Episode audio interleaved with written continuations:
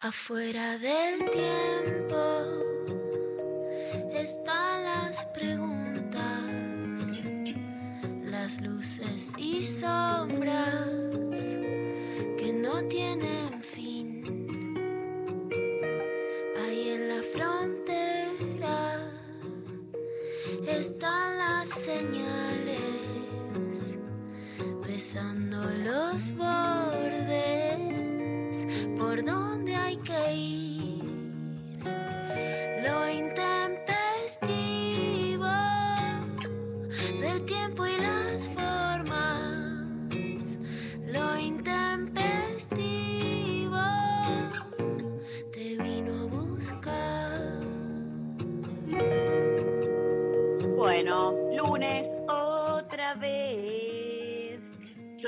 ¿Por qué no? Era Lorca, hola. Horrible, buen día. Sí, es un lunes además lluvioso, gris, pero con un sol que quiere aparecer por ahí y acá lo esperamos. Y acá los vamos a esperar, claro que sí. eh, lunes full pibas. eh, la verdad es que acá en la capital federal, bueno, este clima no colabora para nada, pero. No colabora, eh, es re lunes de, oh, lunes, lunes de invierno. Viste que el invierno es como el lunes, ¿no? Viste que si vos de- Sí. definís los días, ¿no? Ponele los días, decís, el viernes es como la primavera, porque está todo por El venir, todo por llegar.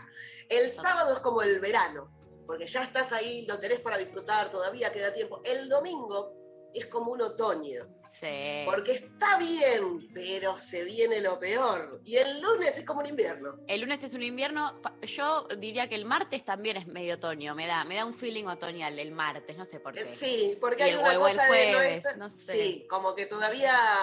Ni está- como es- en el como un medio. ni, claro, no es tan Sí. terrible invierno como el lunes. El lunes Uh, es claro. invierno, invierno, es el primer Invierno día de clases todo el tiempo. Ay, sí. Y el miércoles me da. El miércoles, ¿qué me tira? Me tira más primavera o. El miércoles es un cortemos la semana. ¿Viste? Como, Sí, "Eh, ya es miércoles, como, mira cómo llegamos a casa, ya se viene el jueves. no sé. El jueves ya, bueno, ya es jueves y ya casi es como entras en fin de semana. Entras como en un Claro. mood de, bueno, de última si salgo y no sé qué, mañana estoy medio dormida, pero ya es viernes. Total, totalmente, Sí. totalmente. Sí, sí, sí. Está bueno, está- me, gusta, me gusta estos, estas definiciones de, de los días. Eh, estamos entonces con un programón el día de la, del día de la fecha, no puedo ni hablar. Eh, Luciana se está eh, conectando porque vieron cómo estamos acá en toda la que es la virtualidad. Lula, mientras se conecta, yo a Vero la veo toda eh, borrosa. No sé si Sí, soy no sé qué pasa, yo también que- me veo no tengo- borrosa. que tengo que comprarme unos anteojos o, o qué. No, no, yo me veo borrosa, pero además soy la única que está borrosa. Soy como un personaje de una de las películas de Woody Allen que está fuera de foco. Robin Total. Un momento- Re, está fuera de re. foco. estoy Está fuera de chica. foco. No sé qué Bueno, pasó. la tecnología hoy eh, está, hace lo que quiere con nosotras, pero estamos acá, vamos a estar eh, hasta las 13, como siempre. Tenemos una grieta hoy que... mm, Uf, uf, uf, que se va a sí. picar Sí, se va a picar. absolutamente todo. Todo el mundo tiene como su, su manera de ver y su forma de opinar en este momento, ¿no? Como si vamos a hablar de sexo, ah, todo el mundo tiene algo para decir y eso acá nos gusta, porque se Oh. pica de verdad, se pica de verdad. Sí, no somos estás tibias. de un lado, estás del otro. Eh, estamos con Luciana que... que Vamos, arranque, Lula. Luciana. Vamos. Llegaste justo, Lula. Justo para la grieta. Llegaste justo para la grieta, sí, porque acá estamos eh, debatiendo. Vamos a empezar a debatir. Le pedimos a los oyentes que se sumen a esto. Sexo en la primera cita, ¿sí o no? Claro. ¿Sí o ¿Para no? qué te digo que no? Sí, sí. Bueno, ¿Para claro, qué te digo que no? Sí, altura. sí. Tal cual, tal cual. Eh, para mí está bien porque conoces más a la otra persona.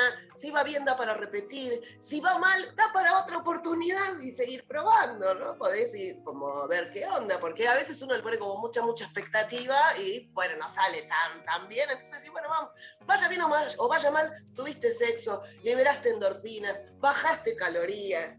Me parece que, claro, que todo es beneficio y hay que dejar de especular, porque sí teníamos esto de, ay, si lo hago ahora, después qué va a pensar, y si no, y qué va, qué va a pensar de mí si lo hago, si no lo hago. Bueno, liberar todo eso. Contras, no encontré, pero estamos hablando, estamos hablando de si hay deseo, si está en la situación, si la situación está dada, ¿no? Por Siempre. supuesto.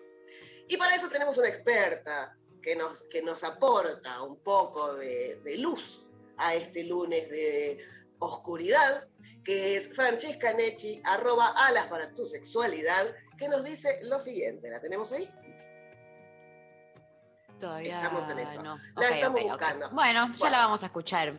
La pueden buscar en redes a eh, Alas para tu sexualidad, que te da muchos tips y consejos. Y nos decía también, participaba de la grieta, diciendo por qué sí, por qué no, eh, en esta instancia. Yo, mi propuesta es, saquemos la solemnidad al sexo, ¿no? Porque es una necesidad fisiológica, como comer. ¿Y qué te dicen los nutricionistas? Hay que comer a cada rato, porque si no, después llegas con hambre y te comes cualquier cosa. Entonces. Entonces eso, hay que ir comiendo a cada rato. Tú un día tenés ganas de papa frita, otro día tenés ganas de coger. Bueno, qué sé yo, es así, ni siquiera es personal. Desdramaticemos el asunto, disfrutémonos. ¿No? Me parece que es eh, importante. Pero hay mucha gente que ya puede empezar a votar con esto de Sí. sexo en la primera cita, sí o no. Si la tenemos a Francesca, la, la invitamos a que participe ahora y si no, en un ratito, en la próxima.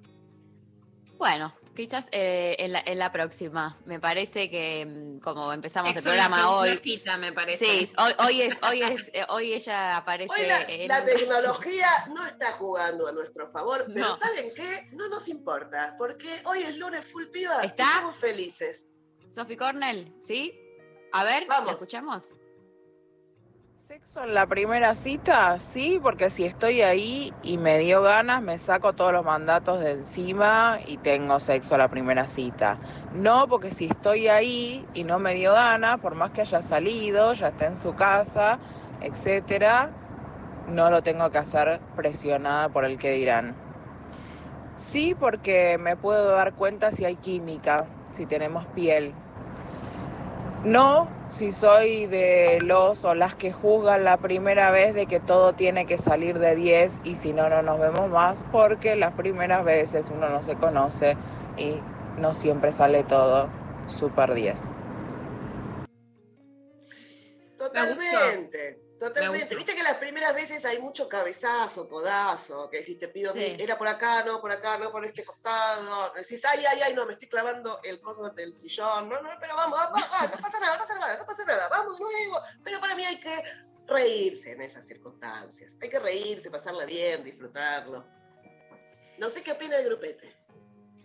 Uf, Bueno, yo voy a, soy, siempre fui sí, siempre fui sí, claramente, ¿no?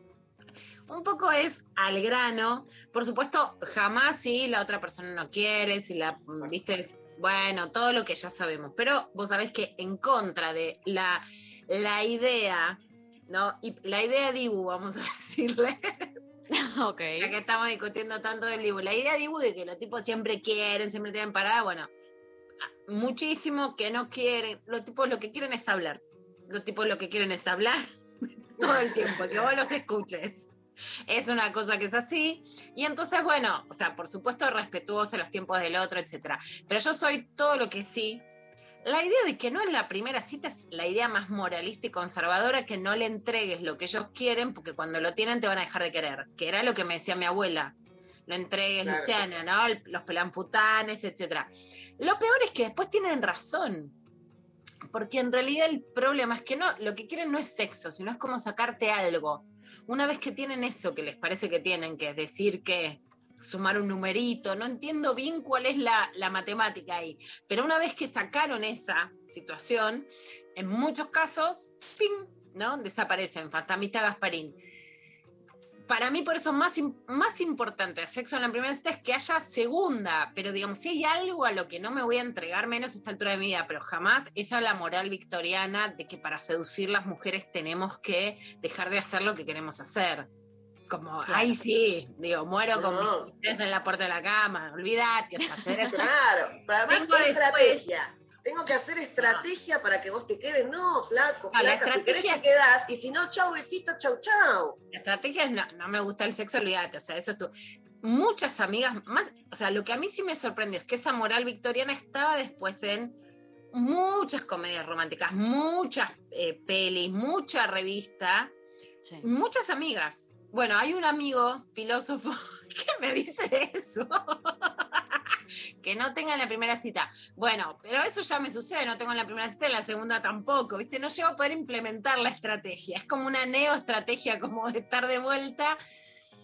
Tampoco soy de esas que te dicen, tuve una cita en un bar, en un museo, qué sé yo, esa cita como de película no sucede, Ay, ¿viste? Sucede en otras cosas.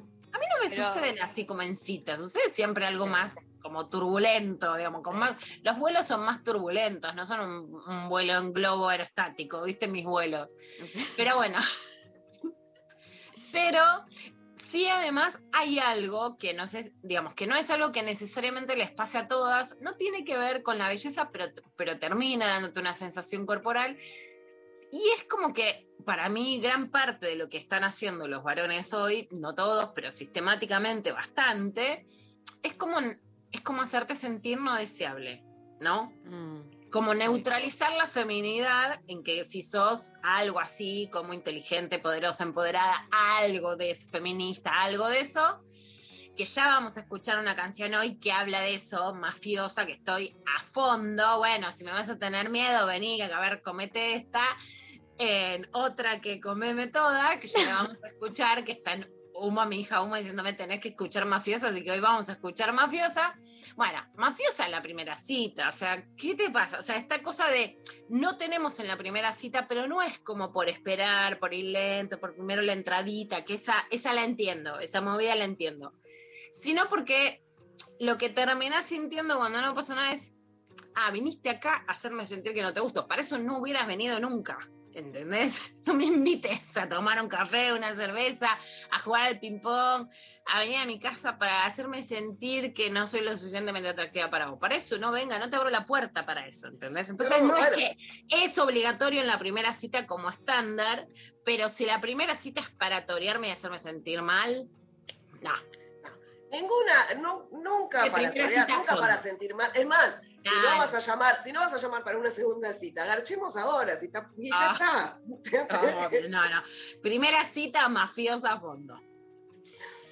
Uf, hoy estamos, pero, Oh. eh, pero, escúchame, em, bueno, o sea, obvio que mi posición es, es que sí, si hay, si hay ganas, obvio que sí. Ahora, yo particularmente, personalmente, me pasa como algo de que si se da, se da, obvio, pero si te estoy conociendo por primera vez en ese momento, me cuesta un poco, como que quizás prefiero, como que yo prefiero conocerte más, ¿viste? Porque, no sé, quizás hablé con vos una hora en un bar, no sé, o dos horas en un bar y quizás ni chateamos antes.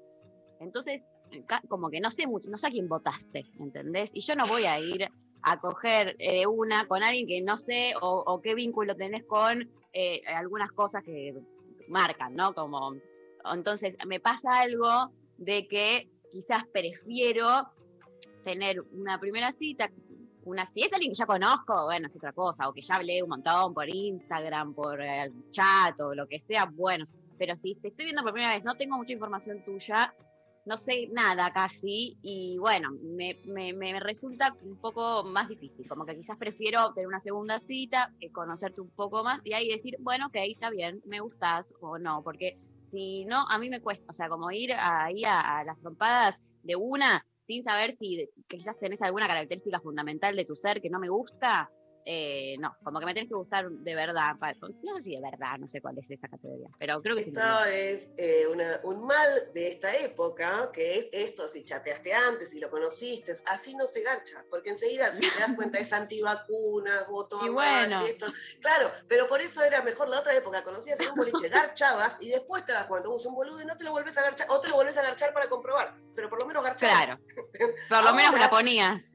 Tengo que conocerte, tengo que ver si me gustás, tengo que no se coge, no se coge más. Y así como- estamos, pero Así estamos, te das cuenta. El chat y tú diste conocer, porque ahora te conozco antes de conocerte, porque te vi en Tinder, porque te vi, te leí la bio, te chateé dos días antes de conocerte y ahora decís, bueno, no, ¿sabes qué? Te bloqueo. Entonces está Claro, complicado. pero porque le ves en la bio ya algo que decís, "Uh, un Claro, que sí, escribe sí. esto en una biografía de Ves una la foto del cuero tomando mate y dice, eh, soy terraplanista, y vos decís, bueno, se me cerró, la- tengo el desierto del Sahara ahí abajo. Se me cerró todo, se me, se me fue para adentro todo, me- como, no podemos abrir más esto. Puede ser, por eso no hay que conocer tanto. No hay que, para una primera Sí, cita, pero sí, puede ser, puede ser. A mí me. Después lo conoces y decís, no, lo eché, lo eché, ya está, ¿sabés qué era? No, no. El tema es que Eh, no lo conoces tanto y no, o sea, si sos un, eh, no sé, o sea, no- iba a decir sos un femicida, es un montón, pero No, es un montón, es un montón, es un Pero, montón, eh, se entiende- no, igual- Se entiende- Pero el concepto, el concepto. El concepto, es un concepto, no lo estoy diciendo. En el sentido de un machismo grave, severo. Sos un macho, no la ¿entendés cultura de que- cancelación lo que entran en lo cancelable. Exacto, sos un, sos un eh, de esos típicos aliados que no. ¿entendés? Es Situación como que severa. Perdón, como- perdón, perdón, voy a levantar la mano. referee. Seguro, seguro que pasamos por un montón de esos y no nos dimos cuenta porque en la primera digo. cita te van a engañar. Entonces, si me, van a, si me vas a engañar, voy a decidir yo cuando quiero coger acá abajo. Y por eso no, por eso necesito una segunda, charlar, ver qué, o sea, a, a quien votaste, cómo hablas de tu mamá, no sé, como esas cosas que, que te hacen dar cuenta, porque si me de repente me, me, me mencionaste a tu, ah, la loca de mi ex, no sé qué, no, bueno, muy, ¿viste? muy buena ese Yo creo que Vero y Flora que hacen, Tenemos que un que hacen test. deberían hacer test de cómo habla, viste, la, la teoría del útero es así, que es, viste, la, la violencia se tipo de la madre, Claro. completamente. Cómo hablan de la Sí. ex también. O No, te quería- mami, mami. ¿Cómo, Mami. Señor, le paso el teléfono de mi analista. a Que lo solés pasar, que es muy buena. bueno, esa es mi, mi posición. Eh, no sé el resto del equipo, ¿qué opina? Yo Eh, quería yo- decirte, acá estoy buscando, perdón, este, Sofi, el poema, porque te lo quiero leer. El poema de tu generación, que es el poema de la Revolución de las Hijas, que me hace morir, es, eh, bueno, alguien a quien yo llamo la presidenta, que lo pueden encontrar en la Revolución de las Hijas, el, el poema que le decía, decime a quién votaste en las internas del PJ, a mí no me importa tu boxer, hablemos de política. Y para mí ese es el erotismo de las pibas de tu edad. Lo Vamos. banco a fondo. Porque acá la grieta es personal, Mari. No es que es a todas se aplica lo mismo, sino en determinadas edades y momentos es, no te vas a apurar para pasarla mal, estoy con vos y te voto a fondo lo tuyo. Como siempre me das vuelta y voto lo que a vos te gusta, obvio.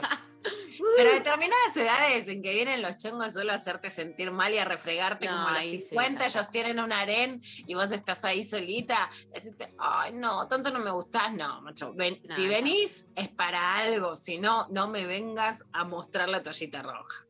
No, por favor. Y quiero, quiero remarcar que el otro día tenía eh, los stickers de la Revolución de las Hijas y los puse en un vaso para decir, este, es, mi Ah. vaso, este es mi vaso de vino y nadie me lo toca. Vamos. Lo vi en Twitter y me alegró que- mucho. Vos sabés que yo tienen hice que para los... ustedes eh, unos, unos stickers así para los vasos. Es- es Los señaladores de vasos Los señaladores de vasos. Por favor, vos y Ro Ferrer, adelante. Estamos Ay, esperando esos señaladores de vasos. Ay, sí, ya. Yendo. Sofi, No, yo soy, soy pro no. No sexo en la primera cita, pero no. Sofi es todo lo que es la, fami la familia Inglés y lo bien que le va, lo bien que le va a Sofi. O sea, No, no, me no, no. escuchen, chicas, no, me escuchen, yo les voy a escuchen a decir, yo Sofi. no, no, yo no estoy en contra de- del sexo en la primera cita, obviamente, no es que lo milito. Yo voy a hablar desde mi experiencia completamente individual. Y la verdad es que soy como medio tortuga y me- es como que me preservo mucho y es como mi forma. Eh, entonces, en una, o sea, una cosa es el sexo casual, que sí es como una cosa por ahí más fogosa que se puede dar espontáneamente sin esperarlo.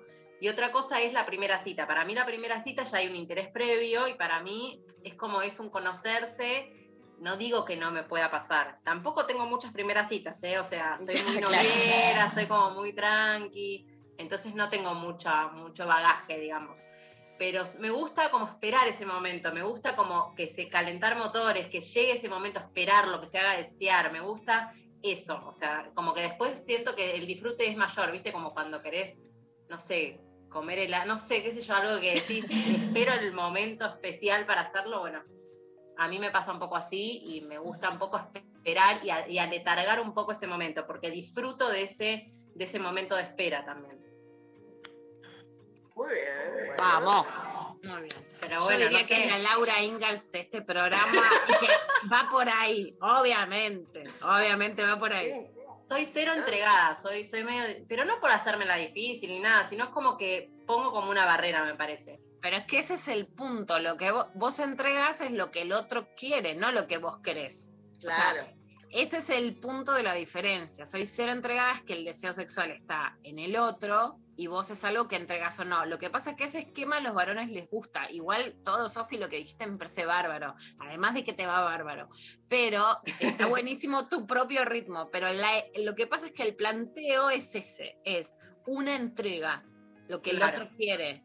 Una entre- digamos, si vos entregás un correo o una comida, vos sos la que lleva y el otro el que recibe. No, no es que vos sos la que quiere. Ay, tengo, siempre termino en la, en, el, en la conclusión de que tengo que ser más deseante. boludo. Poneme el tema, poneme, llégame el tema. Y yo tengo que Claro. ser más single, Sofi, obviamente. Bueno, pero ¿por qué la palabra entregada, la palabra regalada? ¿Qué se regala? ¿Qué se entrega? ¿Y por qué el varón no? Yo estoy regalada, gente. Que a esta altura. No me importa En la la, bio, connotación. en la bio dice regalada directamente. Regaladísimo. Un año y medio de pandemia, así que que, que no está regalado, no sé, la verdad que está. Claro. Es Sophie Corner, la que no está regalada le va bien como a Sophie Corner. No necesita no, ponerse el un moño, barbijo. ella te, lo- ella te dice, yo no estoy en oferta, así se hace. Un Sí, barbijo llego a que la diga conclusión sexo en primera cita. de que necesitamos más que nunca la, pijama, la pijamada, ¿eh? Por Uf, favor. Porque estoy segura que favor. Evangelina va con vos porque también uno de los mejores matrimonios que conozco, Evangelina. La- las bien casadas de este programa, muy bien. No, bueno, Pero pero, bueno, ¿no? pero espera, yo les iba a decir.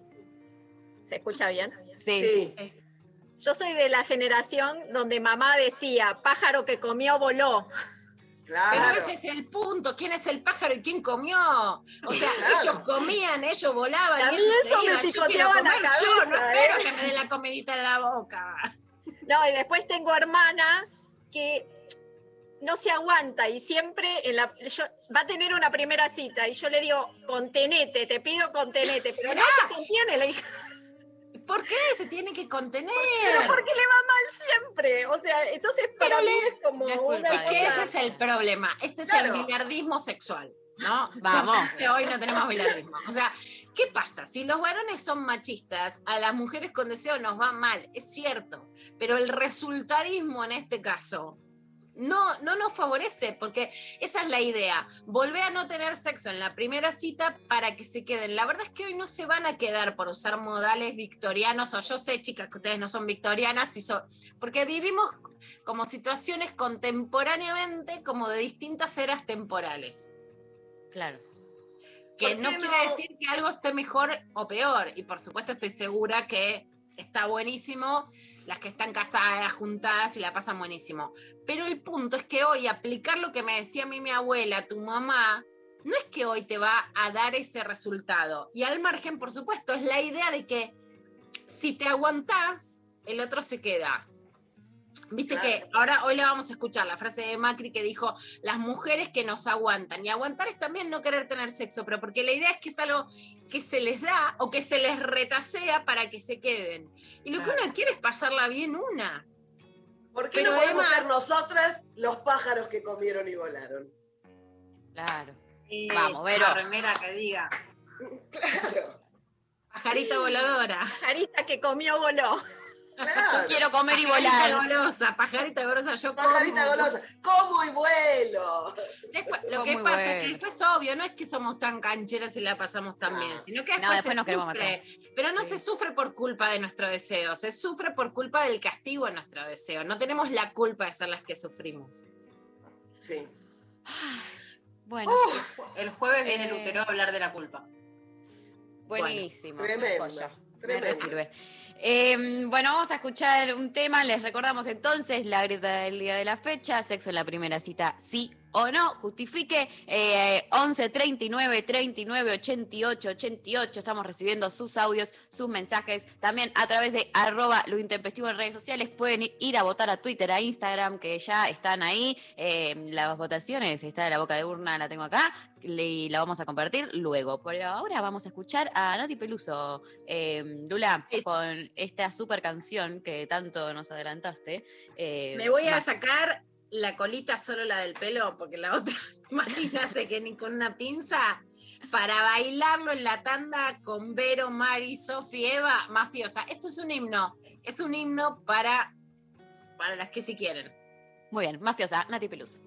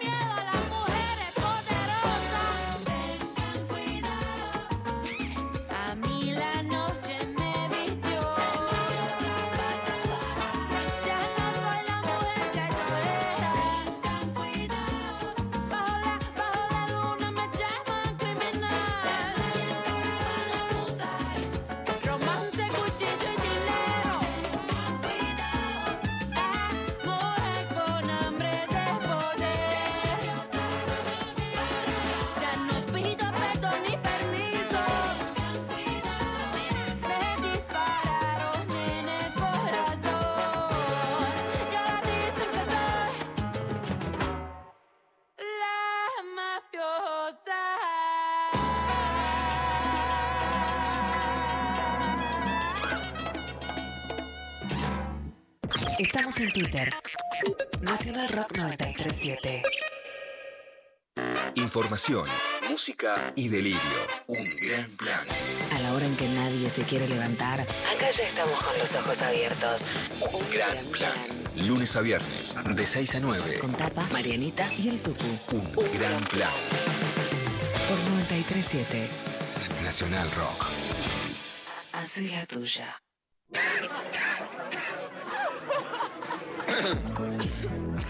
¿A qué vas a ir a esa fiesta clandestina?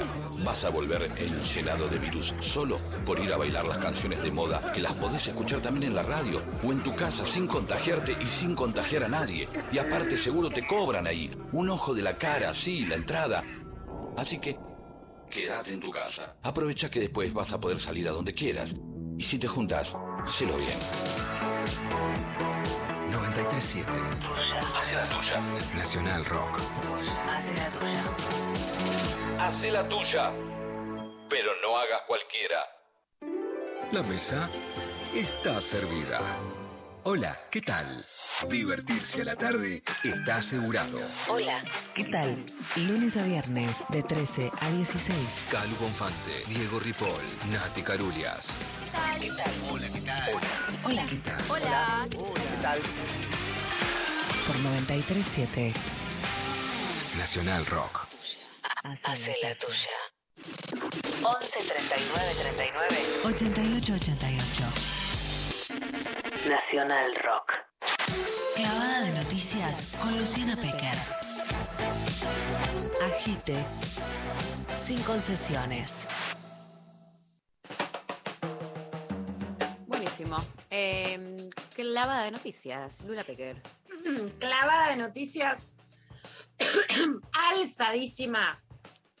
Sin voz, porque de todo lo que gritamos el fin de semana. Obvio. Sí. Escúchame. Qué lindo. Festejos. Messi manía. Yo soy claramente del team. Qué suerte que a este pibe le pasó esto, de estar Ay, con- sí. por Messi. Era mes- me- merecidísimo. mes- Se lo merecí. se lo merece. Te lo merece. Bueno, fascinada además con los, con los distintos, con las distintas stories, están en mis stories de Instagram diciendo, escúchame, el boludo dice que te clava el visto y no te puede contestar el Claro. mensaje. Y Messi llamó del Maracaná a la y dijo, te amo, Gira". Claro. Messi te hace una- en, el, en el medio del termina el maracanazo argentino y el chabón te clava una videollamada. Me dio un Por amor. favor, Después no me digas que estás ocupado, que no tuviste tiempo. Que no viste el celu, que no pudiste responder Claro. porque ay, Ay, estaba trabajando. Total, total. Bueno, eso y el abrazo, ¿no? Los abrazos en la Ah. cancha, la verdad es que. Bueno, el abrazo con Neymar, la sonrisa, Eso. del- Sí. todo, todo. Vamos a escuchar un poquito de Messi para levantar. Esto me gustaría compartirlo también con, con todos esos compañeros que, que tuve, que pasaron, que la tuvimos muchas veces tan cerquita y, y no se nos pudo dar. Ellos también merecían poder, poder vivir algo así. Sé que están muy felices por, por nosotros, por, Argentina, por, por haber sido haber sido campeón. Pero, pero bueno, compartirlo con ellos también porque, porque ellos también hicieron mucho por, por esta selección, llegaron a, a final del mundo, a Copa América, que no, que no es poca cosa, hoy nos tocó a nosotros eh, poder levantarla, pero esto es un trabajo que, que se viene haciendo de, de muchos años y de todo el mundo. En algún momento dijiste, doy cualquier título a los que gané porque ganaste todo por tener un título con la selección argentina. Hoy tenés el trofeo ahí entre tus manos. ¿Lo seguís pensando? ¿Vale la pena? Muchísimo, muchísimo. Necesitaba, la verdad que necesitaba sacarme la espina de poder conseguir algo con, con la selección. Había estado muy cerquita muchísimos años y, sabía que en algún momento se, iba a torcer, se iba a dar y creo que no hay mejor momento que este, ¿no? Creo que, que soy un agradecido a Dios por regalarme eh, este momento en Brasil, ganándole a Brasil. Creo que, que, que estaba guardando ese momento para mí y, y soy un agradecido. Bueno. Te queremos, Leo, te queremos. Sí, o sea, es una emoción. sí. La Argentina no ganaba sacarse la espina, pobre pibe. Esa idea de que Sí. como se había ido no era patriota, que detesto que se la tiren a Messi. De hecho, yo creo que mucho de este machismo exacerbado, decirse los machitos, es como, eh, nosotros sí somos argentinos, ¿viste? Como la Estado-Nación. Igual, dos puntos, machismo, ¿viste? O sea, a ver, si Messi sos argentino, tenés que demostrarle. Y todo lo que demostró con Neymar riéndose, a mí personalmente, ya sé que es un cliché, pero la toreada de Bolsonaro Alberto en la videoconferencia el viernes, eh, nuestro desafío de ganarle a usted en el Maracaná y ganarle a Bolsonaro, a mí me suma que soy re latinoamericanista y cero pica con. Brasil, con No, Bolsonaro. no, Sí, Bolsonaro diciendo, eh, 5 a 0, 5 a 0, pero tomá. eh, Para Claro. vos, Bolsonaro, o sea, dedicado.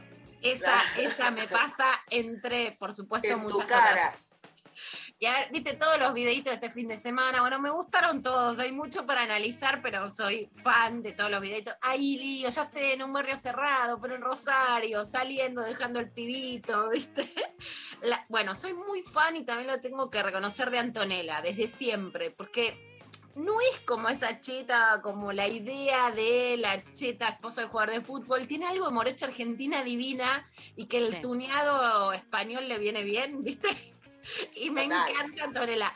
Por ejemplo, el video de los tres hijitos de Messi me encantó porque era uno, ¡eh! ¿Viste? Como el, el que todos quieren. Y el último, que era a mí me chupa un huevo, también entraba, ¿entendés? Como, bueno, son como son los pibes, ¿viste? Si Sí. no me equivoco, a ver, que el público me corrija, el más chiquito era el que menos bola le da al fútbol o, a- o en el video. Y Messi es el que le dice, mira, Ciro, como diciendo, Sí, esa le muestra la me medalla.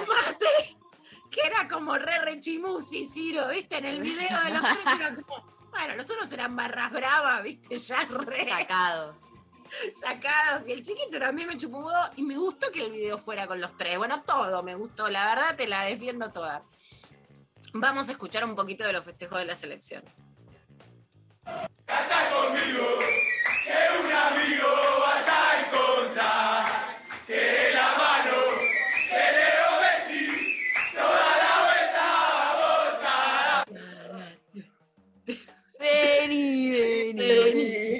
Canta conmigo. Anda conmigo. Que de la mano, sí. del full piba, toda, la- da la vuelta, No. vamos a quedar. No, no, estoy con ganas de ir a la cancha que no puedo más. Yo también. Y, de, y aparte como de todo, de agitar, de De cantar, agitar, de ser- sí, el de estar ahí. Como que aparte, tipo, si no es una, un- una forma de ser o una forma de festejar, de, de- de vivir que queda solo para los varones y a la piba también nos gusta ir a agitar, mover la mano, cantar, Pero gritar, hacer pogo. No, lo, no, a los 15 años estaba en medio de la 12 de la boca que acá me corren. Ay, ¿qué defendés? ¿Qué quieres que te diga? Que no fui. Pero no se la dejé a los Claro. 15 años, no se la voy a dejar a los 47. Desde los No, 15 años saltando también. en la cancha, ¿qué te parece? Sí, yo también he ido a la cancha, por supuesto. No es algo que nos divierte, siempre nos gustó el fútbol. Eh, durante, durante el partido yo estaba, mis amigas me decían como que habían descubierto una nueva faceta mía. Y me decían, sos el Tano Pazman, boluda. Y yo les decía, Hermoso. bueno, pero porque, claro, la, la Tana Pazman me empezaron a decir, bueno, está bien, me la banco, claro que Pero sí. claro. Gritándole a la tele, eh, gritándole a los jugadores, y, y- y bien, y Es, valió es la muy pena. gracioso. Es muy gracioso eso de gritarle a la tele. Pero corre por ahí, pero abrite, no sé, fíjate, tirásela. ¿No ves que está abierto por el otro? ¿No ves que ahí hay un hueco? Tiralo. y- ¡Corre! ¡Corre! ¡Pásasela! ¡Qué No sé qué. grita! ¡Qué ¡Rompelo! grita! Bueno, bueno, bueno. Bueno, obvio, porque. Bueno, porque ahí, Bueno, ahí nos sale todo eso que hay algo para mí muy interesante ahí, porque hay quienes dicen, no, todos los rituales de la masculinidad, que obviamente era exudar eso que necesitas sacarte de encima, estaban mal. Y están mal en un punto, poner a mí la foto de Neymar me encanta porque es esto, no somos. Sí. Hay un punto de esa idea del, del deporte que te exuda, que te saca las tensiones, en el que salís de una rayita de lo racional, porque no hay que salir de todas, y de Obvio. esa idea colectiva que estás en la cancha, vos que sentís el temblor, es un tsunami en sí mismo, por supuesto está buenísima y no hay por qué regalarla. No, lo- así crecimos, así crecimos. Bueno, pero en el medio de todo esto sigue la pandemia, más allá de, por supuesto, los cuidados que hay que seguir teniendo. En, sí hay realmente avances en la vacunación. En este momento, la ministra de Salud, Carla Bisotti, y la asesora presidencial, Cecilia Nicolini, el team consigue vacunas Sí.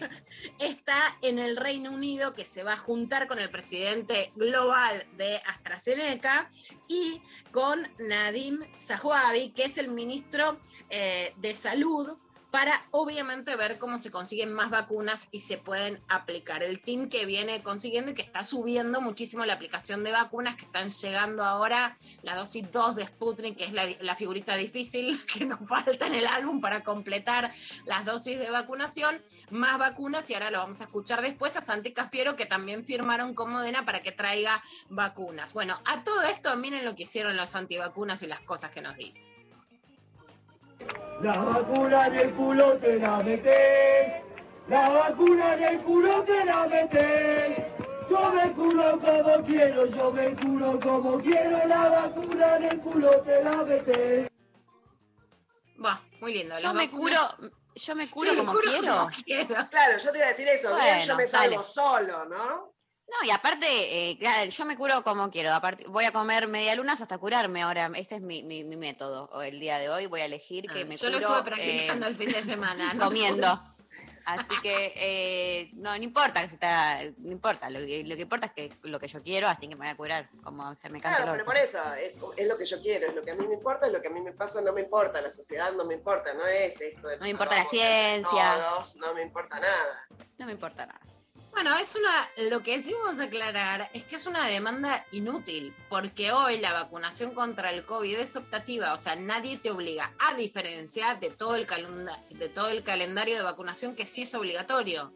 Por ejemplo, o sea, hay Claro. muchas vacunas, la mayoría de nuestras vacunas son obligatorias, no es optativo.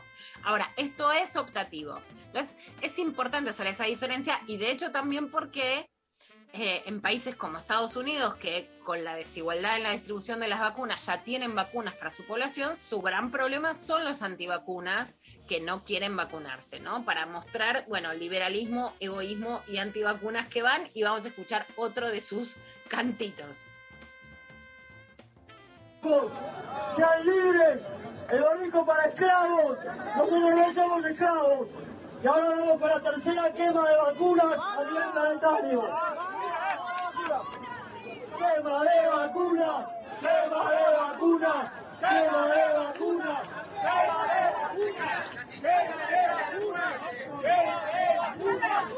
quema de vacunas, quema de vacunas, quema de vacunas. Las vacunas tienen grafeno, las vacunas cambian el té del ADN. No sabemos si tiene grafeno, hay que investigar. ¡Lo necesito! Ay. Esto es una guerra. Hay que investigar. Hay que investigar, tiró Menos una. mal, menos mal. Un- un- un- una, pero bueno.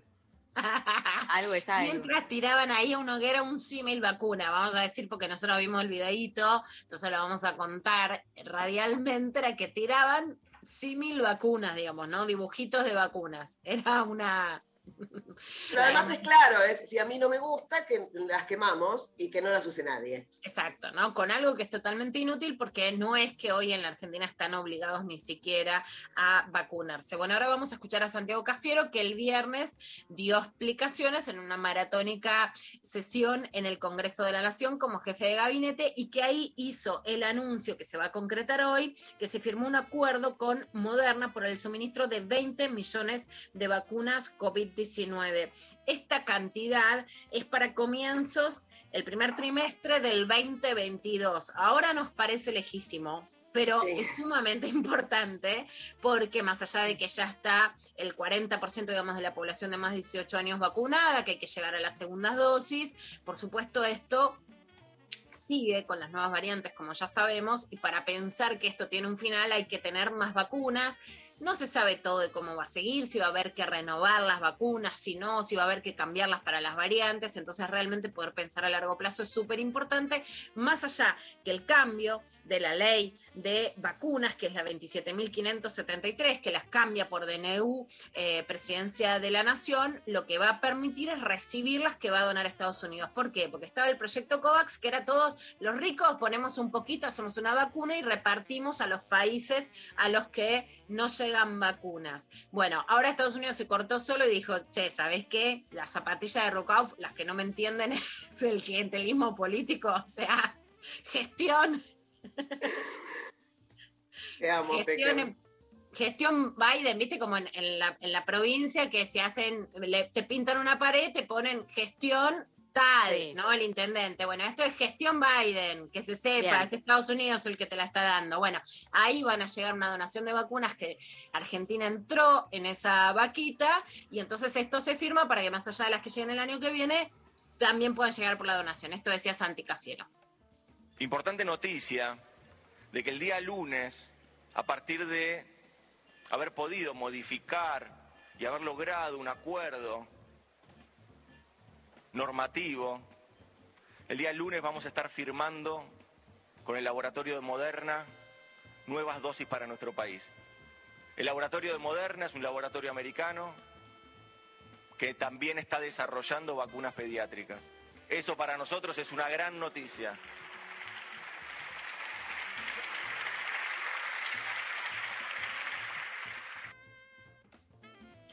Bueno, fíjense esta, esta noticia. Con este acuerdo, Argentina va a ser el cuarto país del mundo, detrás de Suiza, de Australia y de Estados Unidos, además de la Unión Europea, en asegurarse la posibilidad de contar también con refuerzo. ¿Qué quiere decir esto?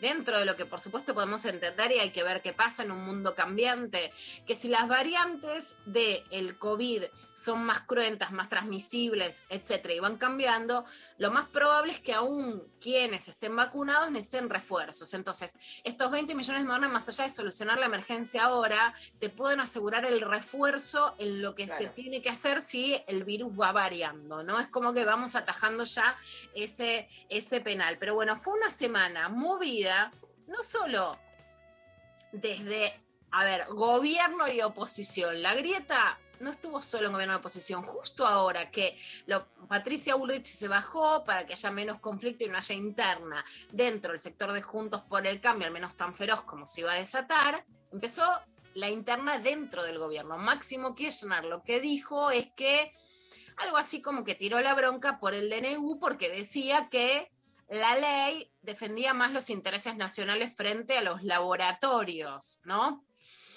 Bueno, este es un flor de tema, porque era lo que se venía haciendo, vos decís, Pfizer pide condiciones abusivas, y siempre lo dijimos acá, Pfizer pide condiciones abusivas, vos no tenés un medicamento contra la gripe que te puedan decir que vos le tenés que darle garantías nacionales, que tenés que hacerte cargo judicialmente de la negligencia, que si hay un juez litigan afuera. Bueno, se aprovecharon de una situación extraordinaria de pandemia mundial para pedir condiciones que no, no vos no le firmaste a Pfizer que puede traer el Viagra a la Argentina, que es el, el laboratorio que se hizo, mm, hizo ganancias ultras por el Viagra, y le decías que el Estado le firmó que para que la gente tenga erecciones, ellos no se tengan que hacer cargo si hay una negligencia del laboratorio. Entonces, por supuesto que es abusivo. Cuando tienen ganancias no te las piden y ahora que las necesitas te piden garantías absolutamente abusivas. Ahora, el tema es qué hacer frente a una pandemia. Entonces sí, esta grieta dentro del gobierno es un problema y es mucho más problema, por supuesto, que se haga pública. Máximo se peleó también en el Congreso, decía, bueno, que nos dejen hablar y que escuchen, pero hay que ver qué es hablar, qué no es hablar. Esto es una discusión puertas adentro del gobierno, pero esto decía Máximo en el Congreso. Cada vez que me tocó hacer uso de la palabra, han gritado, han insultado, han hecho todo tipo de escándalos. Ven ahora también ustedes que quieren que los escuchen. Entonces es bueno que de aquí para adelante aprendamos a escucharnos. Es un pequeño ejemplo el de hoy. Es un pequeño ejemplo de hoy. Que hay que saber respetarse. Nunca me quejé, ni hago ni chillo, ni hago escándalos. Así que le pido a los integrantes del bloque, diputadas y diputadas de mi bloque, quienes están de manera presencial y quienes están de manera remota, que guardemos respeto, sepamos escuchar y esperamos, y esperamos la misma actitud posterior eh, a medida que avance el debate y también fundamentalmente para las sesiones que sobrevendrán durante todo el año y los años que vienen. Muchas gracias, señor presidente.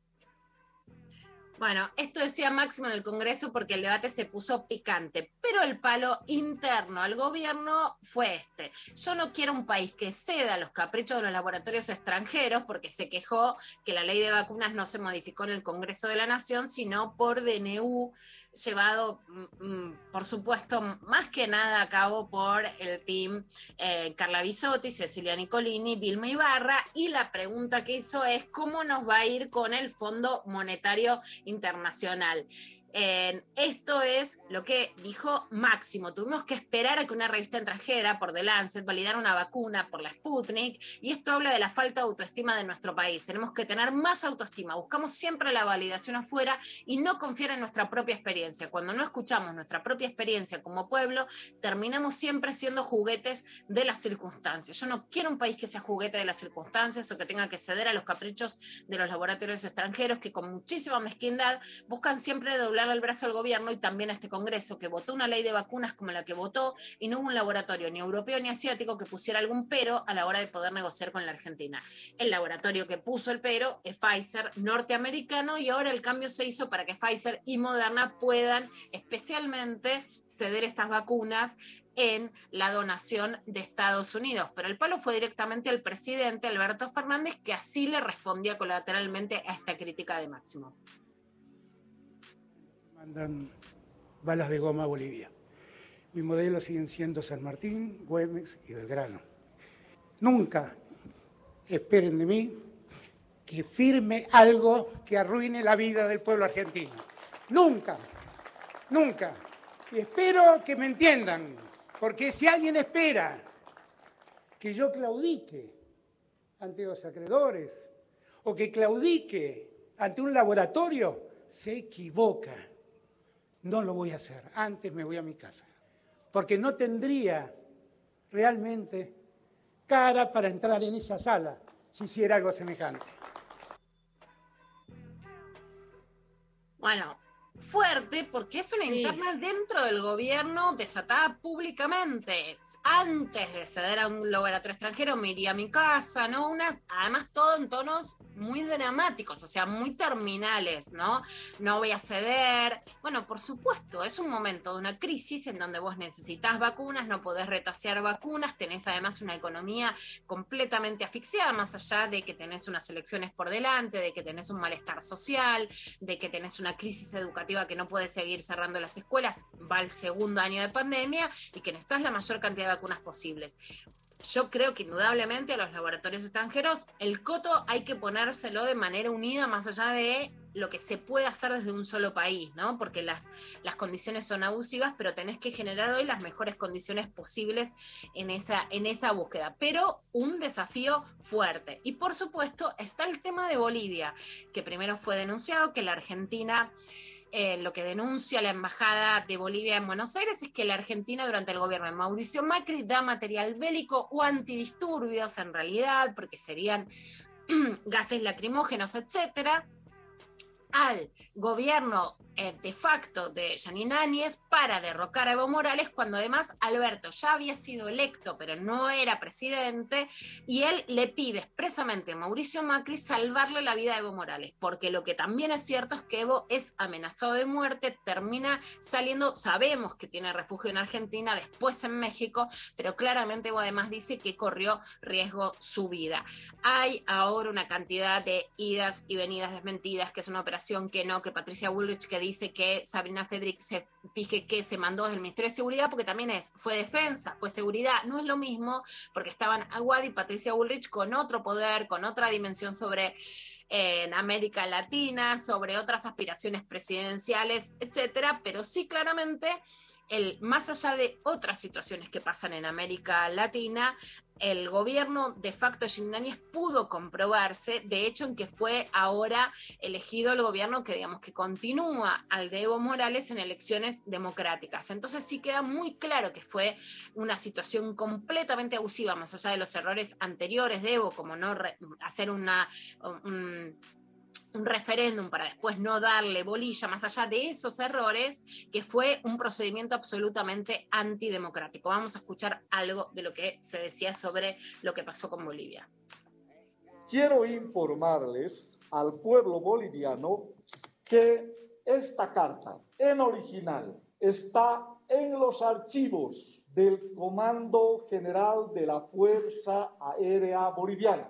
Revisado esos archivos, constatado su autenticidad, es que me han certificado la existencia de esta carta de agradecimiento. Consiguientemente, en mérito a esta carta, debo manifestar que existe la, el documento original y auténtico en los archivos del Comando General de la Fuerza Aérea Boliviana.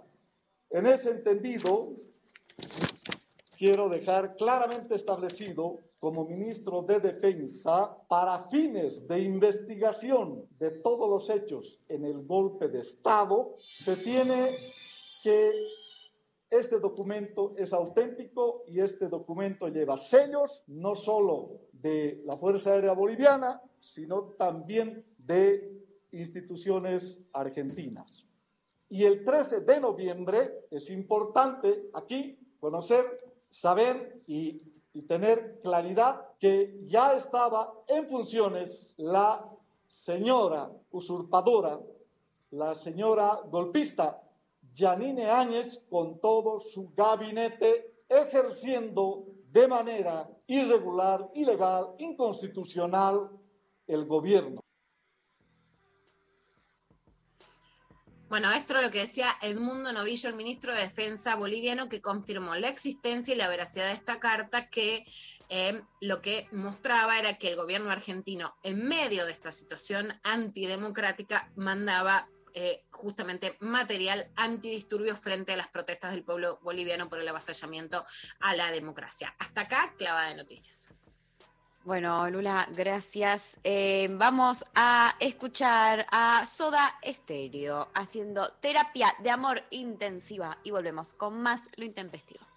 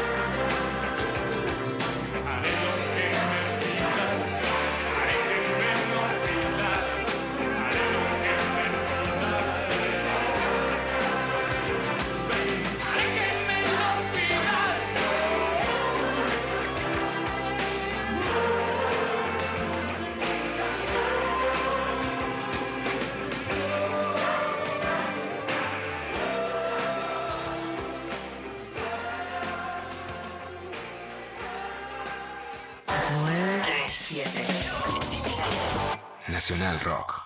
¿Sabés quiénes tienen que vacunarse contra la gripe? Informate en argentina.gov.ar barra salud barra vacunas barra antigripal o al 0800-222-1002. La vacuna es gratuita en todos los vacunatorios del país. Argentina Unida. Maga. Tomás Rebor. Lunes, de 20 a 21. En este programa vamos a darle voz a las personas que hacen grande a este país. En redes, Twitter, Facebook, YouTube, Instagram, Spotify y ahora también por Twitch. Nacional Rock 937. Juro que no te.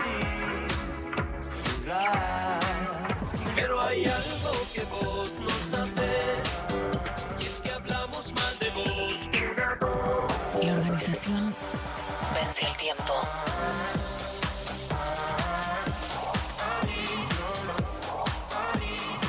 Vence el tiempo. Que sea rock. Tú.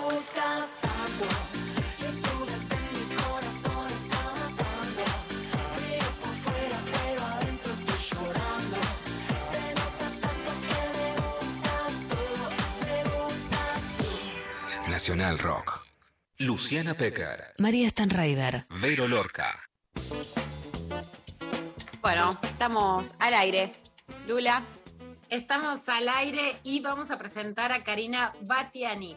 Es secretaria ejecutiva del Consejo Latinoamericano de Ciencias Sociales, es doctora en sociología, profesora titular del Departamento de Sociología de la Facultad de Ciencias Sociales de la Universidad de la República del Uruguay e integrante del Sistema Nacional de Investigación de Uruguay, que más allá de que hay diferencias entre, bueno, entre lo que venía pasando, lo que está pasando ahora, tiene un sistema público de cuidados muy, pero muy importante y pionero en América Latina y por eso es tan importante que Argentina pueda mirar hacia esa experiencia. Karina también es autora de numerosas publicaciones en torno a los temas de géneros, políticas públicas, trabajo no remunerado y cuidados, entre las que están los tiempos del bienestar social, género, trabajo no remunerado y cuidados en Uruguay, las políticas y el cuidado en América Latina, una mirada a las experiencias regionales y miradas latinoamericanas a los cuidados. Y ahora acaba de publicar Políticas de Cuidado editado por Claxo, en donde afirma que las tareas de cuidado son el origen de la desigual distribución entre varones y mujeres. Hola, hola Karina, bienvenida a lo intempestivo.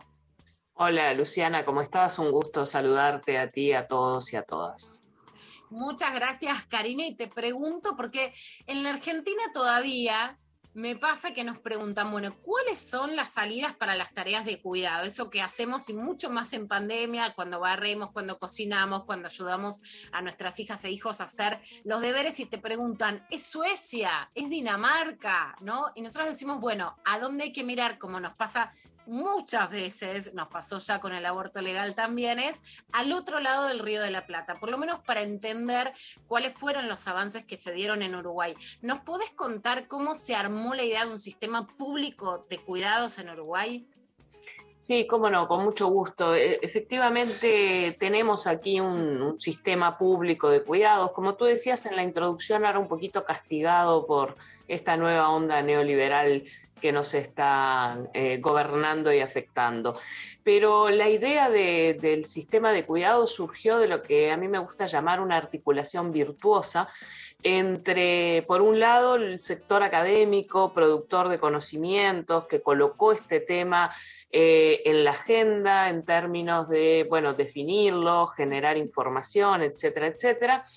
Eh, ese en primer lugar. Luego, eh, la articulación, por supuesto, con el movimiento feminista y particularmente con un sector del movimiento feminista eh, preocupado por la división sexual del trabajo y por la centralidad del trabajo no remunerado y de los cuidados en eh, esa división sexual del trabajo. Y en tercer lugar, digamos, con actores ac- eh, actores y actrices pertenecientes al campo de la política pública, es decir, aquellos que estaban, como se dice por allí, los hacedores de política, aunque ese término no me gusta nada, una articulación de esos tres eh, elementos que llevó a que efectivamente se dieran avances muy significativos. El primero de ellos, el reconocimiento del derecho al cuidado, es decir, que todas las personas tenemos derecho a recibir eh, los cuidados que necesitamos, a lo largo de nuestro ciclo vital sin que ese derecho al cuidado esté condicionado por la presencia de eh, una persona, generalmente una mujer, en los hogares disponible para brindar ese cuidado. Y que no esté tampoco condicionado por eh, nuestro nivel socioeconómico y la posibilidad o no de comprar servicios en el mercado. Entonces, la introducción del derecho al cuidado dentro de lo que se considera aquí en Uruguay la nueva agenda de derechos, que incluyó por supuesto, como tú mencionabas, la ley de aborto y otras tantas leyes, eh, digamos, que se aprobaron en los últimos 15 eh, años. Reconocimiento del derecho al cuidado y por lo tanto, si yo reconozco, si yo Estado, ¿verdad? Reconozco que el cuidado es un derecho, bueno, muy bien, a partir de allí, entonces tenemos que generar mecanismos políticas, sistemas que garanticen eh, el ejercicio de ese derecho, es decir, para que no se produzca algo que conocemos muy bien las feministas, que es la distancia entre los derechos formales y los derechos reales o la real posibilidad de ejercer los derechos que formalmente se consagran y que no pasara esto también con el cuidado como ha pasado eh, con tantos otros derechos. Eh, es así que surge el Sistema Nacional de Cuidado como un sistema que se propone eh, garantizar ese derecho para todos y para todas y a lo largo del ciclo vital en los distintos momentos que las personas van atravesando desde que nacen hasta que mueren, ¿verdad? Que vamos atravesando por eh, distintos momentos. Quizás el punto más importante de todo ese trabajo y que yo considero, eh, digamos, me han hecho esta pregunta tanto en Argentina como en otros países de América Latina que ahora están eh, discutiendo este tema, el punto uno o el punto cero de partida es empezar por decir qué entendemos por cuidados, pero no qué entendemos o qué entendés tú o qué entiendo yo, sino qué entendemos socialmente, digamos, cuál va a ser la definición colectiva que nos vamos a dar como sociedad en torno a la cuestión del cuidado para a partir de esa definición eh, construir un sistema eh, de política pública. Y por eso, vuelvo a insistir, esa articulación virtuosa que mencioné al inicio con el sector académico, el sector eh, o el movimiento feminista y el movimiento o sector de las políticas públicas, ¿verdad? Para eh, lograr avanzar en esta dirección. Discúlpame si me extendí en la respuesta, pero eso me provocó tu pregunta. Por supuesto. Eh, Karina, para explicarle a la gente en qué situaciones concretas funcionó y funciona el sistema público de cuidados, como por ejemplo la obligación de que haya más eh, lo que antes se conocía como guarderías o, jardines maternales o salitas cuna, que tienen diferentes, eh, diferentes nombres, el pago de cuidadoras para las personas mayores o para personas con discapacidad, o sea, en qué funciona como concretamente para que se entienda y en qué está siendo erosionado ahora por el gobierno de la calle esta, alguna de estas medidas. Bueno, ¿en qué funciona concretamente? Eh, efectivamente, en, avanzar en la provisión eh, de por lo menos dos de eh, las varias políticas de cuidado que hay en la experiencia internacional. La primera es la de los tiempos, ¿sí? Entonces allí se avanzó sustantivamente en la modificación del régimen de licencias, licencias eh, por maternidad, que por supuesto existían como en la mayoría de nuestros países hace muchos años, pero incluyendo la licencia por paternidad, es decir, que los varones también puedan eh, cuidar eh, a sus hijos eh, después del nacimiento con una licencia y incorporando eh, la figura de la licencia por cuidados, porque el tema del cuidado no se acaba en el primer año de vida o en los primeros meses de vida después de que nace un niño o una niña. Entonces allí tenemos un ejemplo concreto, hay otros, pero un ejemplo concreto vinculado a los tiempos.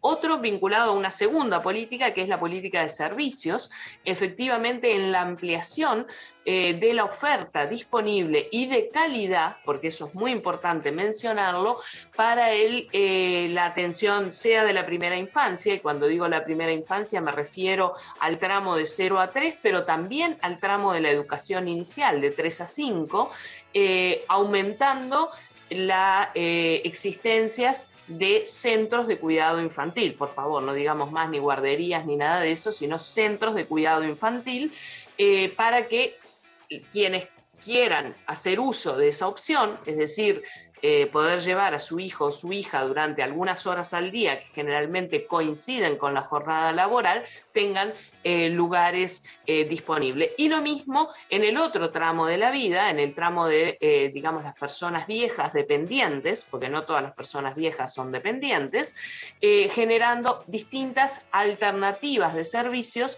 para cubrir las necesidades de esas personas dependientes. ¿Qué tipo de servicios? Desde dispositivos remotos, antes de la pandemia.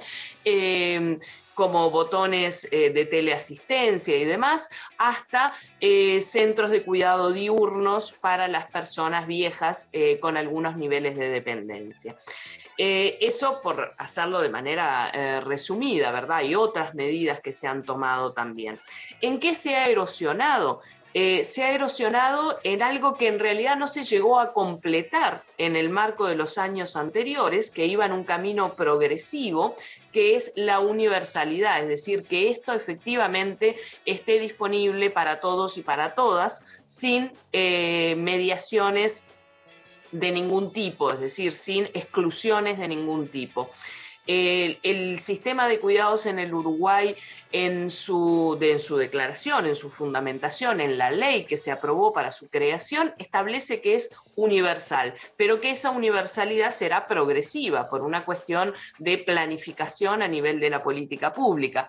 Elemento que, por cierto, desde el feminismo criticamos mucho cuando salió así, porque sabemos que este, cuando se habla de universalidad progresiva, a veces ese eh, alcance de la universalidad demora muchísimo. Y O sea, efectivamente... lo que es progresivo, que es que, che, ya se los vamos a ir aumentando poco a poco, después nunca llega, sino que retrocede como está pasando ahora en pandemia, ¿no? Exactamente, eh, digamos, la inclusión de distintos sectores en torno a este derecho al cuidado era progresiva y nosotros queríamos un ritmo más acelerado en esa progresión. Bueno, no se pudo lograr y efectivamente lo que ocurrió, no solo por la pandemia, sino por el cambio en la orientación ideológica eh, de quienes hoy están al frente de la política pública en el Uruguay, es que esa universalidad, lejos de continuar expandiéndose, se empezó a recortar.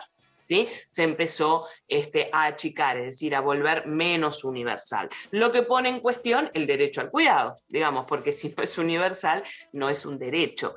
Eh, entonces, ese es un poco el, asunto en el que estamos hoy en Uruguay.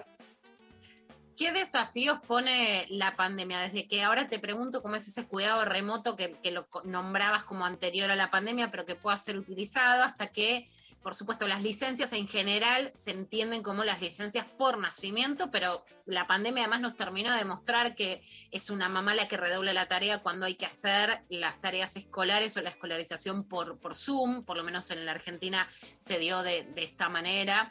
Eh, y también con los debates, por ejemplo, en la Argentina fue muy fuerte que el pedido de presencialidad en las clases vino, digamos, de sectores opositores al gobierno y desde los otros sectores decían, no, no se puede ir. Pero se tenía muy poca en cuenta en ese debate cómo hacían las madres para trabajar o incluso para buscar trabajo, que era sobre claramente las que más recayó en la, necesidad de apoyar a sus hijos e hijas si no iban a la escuela. ¿A cuáles desafíos digo que pongamos licen que pidamos o pongamos licencias que no sean solo en el momento del nacimiento, que pensemos las escuelas también como un apoyo para que las mujeres puedan trabajar y que no eso no implique riesgos para la salud frente a una pandemia? ¿Cuáles son los desafíos que se pueden plasmar también en políticas o en proyectos concretos frente a lo que muestra la pandemia? Bueno, eh, como tú dijiste, efectivamente la pandemia colocó este tema en primer lugar, en primer lugar en la discusión y en primer lugar en, en- en la problematización, ¿verdad?, de nuestra vida cotidiana. A todos nos estalló en la cara el cuidado en nuestra vida cotidiana. Eh, y también algo que quedó muy demostrado es que los estados, por lo menos al comienzo, los gobiernos, ¿verdad?, de América Latina, al comienzo de la pandemia, la dimensión ausente en la reflexión fue justamente esta del cuidado, porque se pensó en términos sanitarios, se pensó en términos económicos, pero no se incluyó eh, qué pasaba con los cuidados, qué pasaba al interior de los hogares. O sea, la dimensión de género y la de cuidados estuvieron absolutamente ausentes. Ahora bien, eh, tú me decías el tema de las licencias. Cuando hablamos de las licencias, estamos hablando de licencias, por supuesto, eh, asociadas al nacimiento de un hijo una hija, pero no, no eh, en los primeros momentos exclusivamente. Por eso queremos hablar de licencias de cuidado que no estén necesariamente vinculados a el fenómeno del nacimiento. ¿Por qué? Porque la experiencia internacional además te muestra que si tú avanzás en las licencias por paternidad para los padres, pero las dejas ligadas al primer año de vida, como suele eh, coexistir ese primer año también con el fenómeno del amamantamiento, las licencias finalmente se las terminan tomando solo las madres. ¿Sí? Eh, eso es lo que pasó en Uruguay, de hecho, eh, cuando hicimos un estudio, mm, bueno, el, el 97% de quienes hicieron uso de esas licencias por cuidados terminaron siendo eh, mujeres. Entonces hay que darle una vuelta de tuerca más a este tipo de fenómenos, pero hay que discutirlos, hay que colocarlos sobre la mesa. Evidentemente, en el marco de la pandemia, además nos quedó muy claro que el objetivo de redistribuir las tareas de cuidado, eh, redistribuir en el nivel micro, es decir, redistribuir entre eh, varones y mujeres o entre los distintos integrantes de los hogares en nuestros países, eh, está muy lejos de ser alcanzado toda la información que tenemos, los estudios de Argentina, pero también los estudios de otros países, nos muestran que la división del trabajo, la división sexual del trabajo se intensificó. Es decir, quienes cargaron con la mayor parte nuevamente de la intensificación de las tareas durante la pandemia, de las tareas al interior de los hogares, fueron las mujeres. Entonces, eh, una vez más, hay que plantearse de manera explícita, bueno, cómo hacemos para modificar esta división sexual del trabajo tan marcada y tan culturalmente arraigada en nuestros países a una división tradicional ¿sí? del trabajo que parece como que las mujeres fuéramos las únicas que eh, sabemos cuidar o que podemos cuidar, como que viniéramos con un chip integrado, ¿verdad? Ya cuando nacemos que sabemos hacer esas cosas y los varones no tienen ese chip, entonces ¿qué le vamos a hacer? Bueno, eso es totalmente falso, ¿verdad? Lo hemos mostrado de todos los ángulos posibles de análisis de que eso es absolutamente falso y eso depende del proceso de socialización. Y bueno, si desde chiquitita me socializan para aprender algo, es probable que yo lo aprenda y al varón, si no se le incorpora, digamos, esa socialización, es probable que no lo aprenda tampoco, ¿sí? Entonces, allí está el punto central eh, de la discusión. Perfecto, nos quedó clarísimo.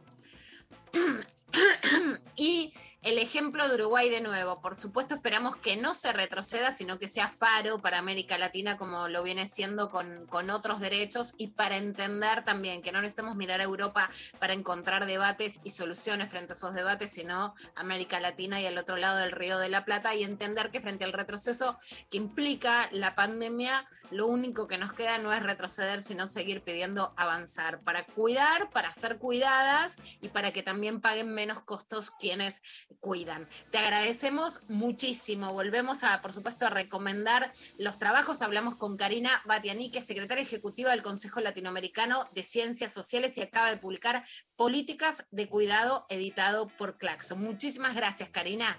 No, muchas gracias a ustedes y por supuesto a la orden para cuando quieran conversar de estos temas que creo que son apasionantes y además están, como decimos siempre, en el, en el centro eh, o en el nudo crítico de las desigualdades de género.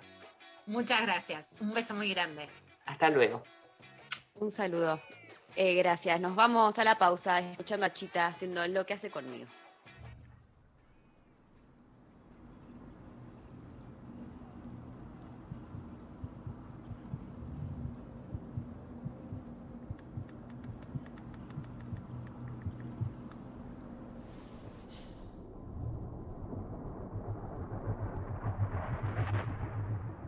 Siento miedo de soltarte y no volverte a encontrar. Mi amor no se comparte, yo no te quiero prestar. Recién te vas y ya estoy pensando con quién estás. Imaginando que lo que hace conmigo, oh, también lo hace con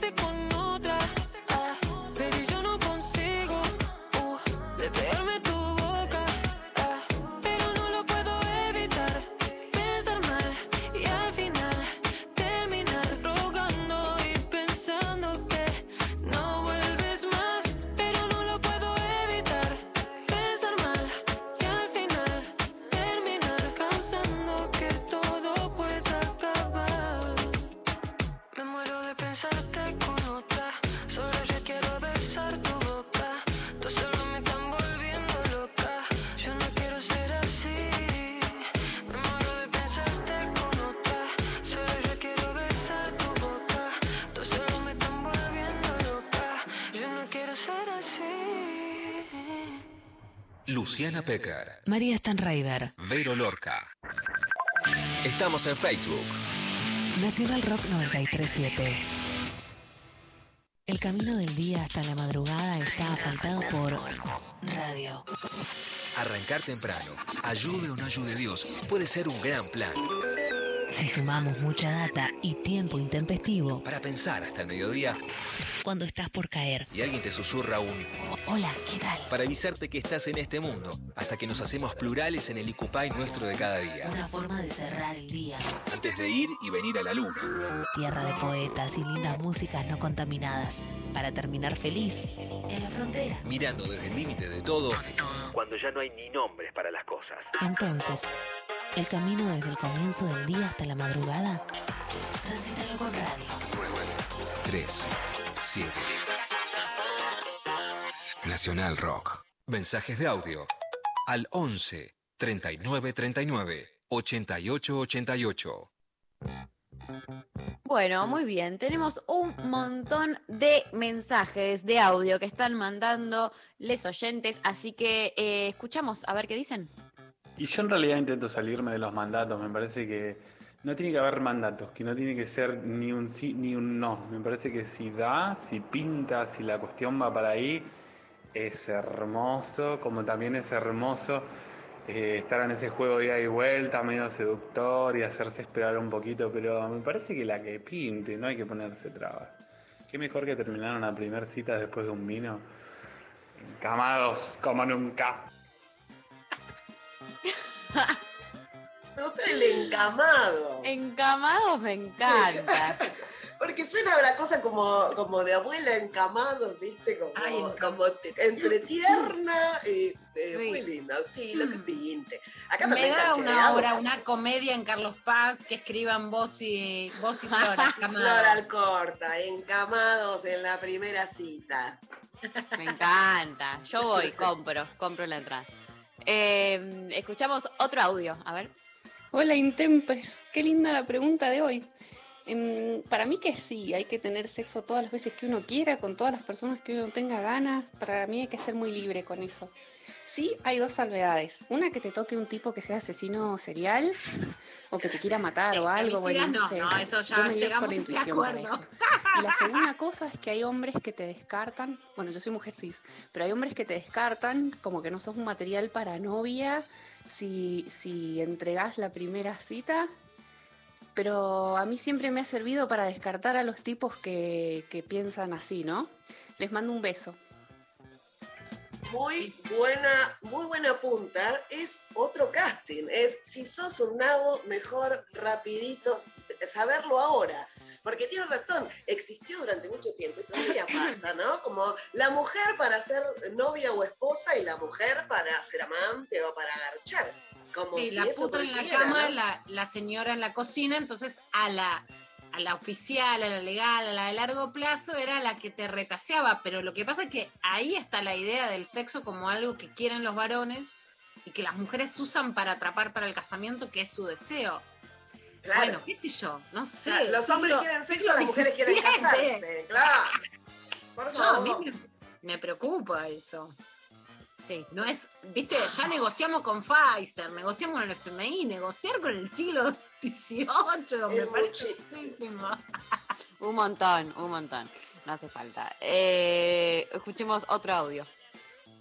Hola chicas, buen día. Las estoy escuchando, me estoy matando de risa. La verdad que es maravilloso escuchar la, variedad de pensamientos que hay sobre la sexualidad, ¿no? Yo les cuento, claramente em, yo entro a una línea telefónica todos los días a masturbarme porque es una necesidad fisiológica que tengo.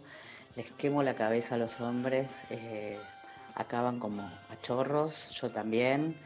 A veces me los vuelvo a encontrar, es una línea donde uno entra, sale, deja un mensaje, em, elige con quién hablar, bueno, etcétera. El tema es que, sin ir más lejos, ayer me comí un bombonazo, un bombonazo hermoso, y yo me hice la canchera y le dije, mira, primero pasame a buscar, vamos a tomar algo, y vamos viendo.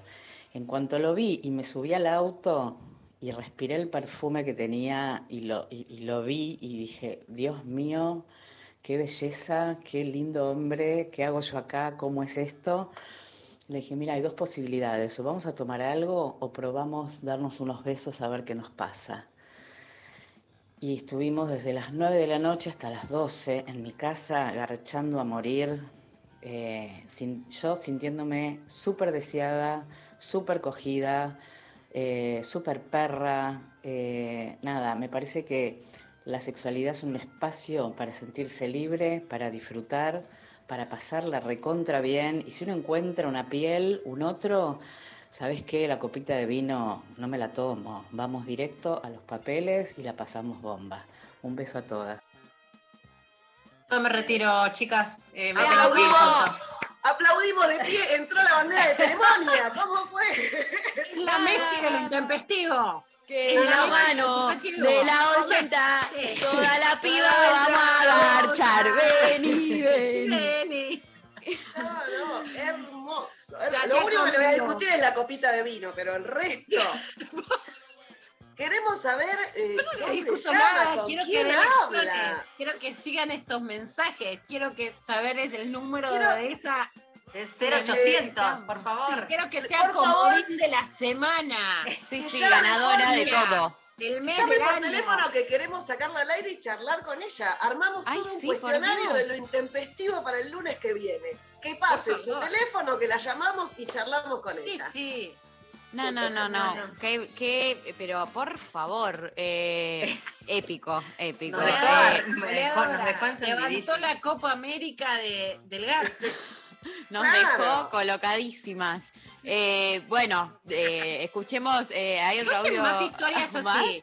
Ya Está nadie le va a llegar, ¿eh? cambió el clip. ¿Viste como dicen, nos sacamos la mufa? Con, Sí, con sí, las sí, copas? sí, Bueno, sí. también con esto, nos sacamos la mufa, vamos, cuenten buenas historias. Final No feliz. se puede escuchar otro audio igual después de esto. Es muy No, difícil sí, escuchar otro audio. Pero, pero todas las Quiero versiones más de todos esto, los quiero audios, más de todas, todas las historias son interesantes. Podemos escuchar a otra gente también contándonos otras cosas. A ver, escuchemos. Hola, Ite, empezó la María, Luciana, Ibero, qué lindo escucharlas. Ay, los re extraño porque empecé a trabajar en forma presencial y ya no los puedo escuchar como antes. Así ¿Por que bueno, qué? Pase del una. día. Sí, sexo en la primera cita, porque ¿cómo que no? Sí, si uno ya viene laburando, sabe qué hay ahí, de qué se trata, incluso todo, ¿no? Eh, así que sí, salvo que en la cita uno se dé cuenta que hay algo que no le cierra, y bueno, también está la posibilidad de, de tener otra cita y ver o, o no. pero sí que esté habilitada esa posibilidad siempre. Habilitada esa posibilidad siempre. Chicas, vamos a, vamos a decir algo y le vamos a volver a reiterar a las oyentes. Primero estoy... Yo soy muy fase 1. ¿Por qué la gente tiene que volver a trabajar presencial? ¿Por qué los chicos tienen que volver a ir al colegio afuera? Y además, si salimos, o sea, si vamos a volver a trabajar y los pibes ir al colegio, por lo menos garchemos. O sea, no es. eh, La fase intermedia me molesta. Si salimos a la calle, es con sexo. No se puede negociar lo peor de la pandemia. Claro, claro.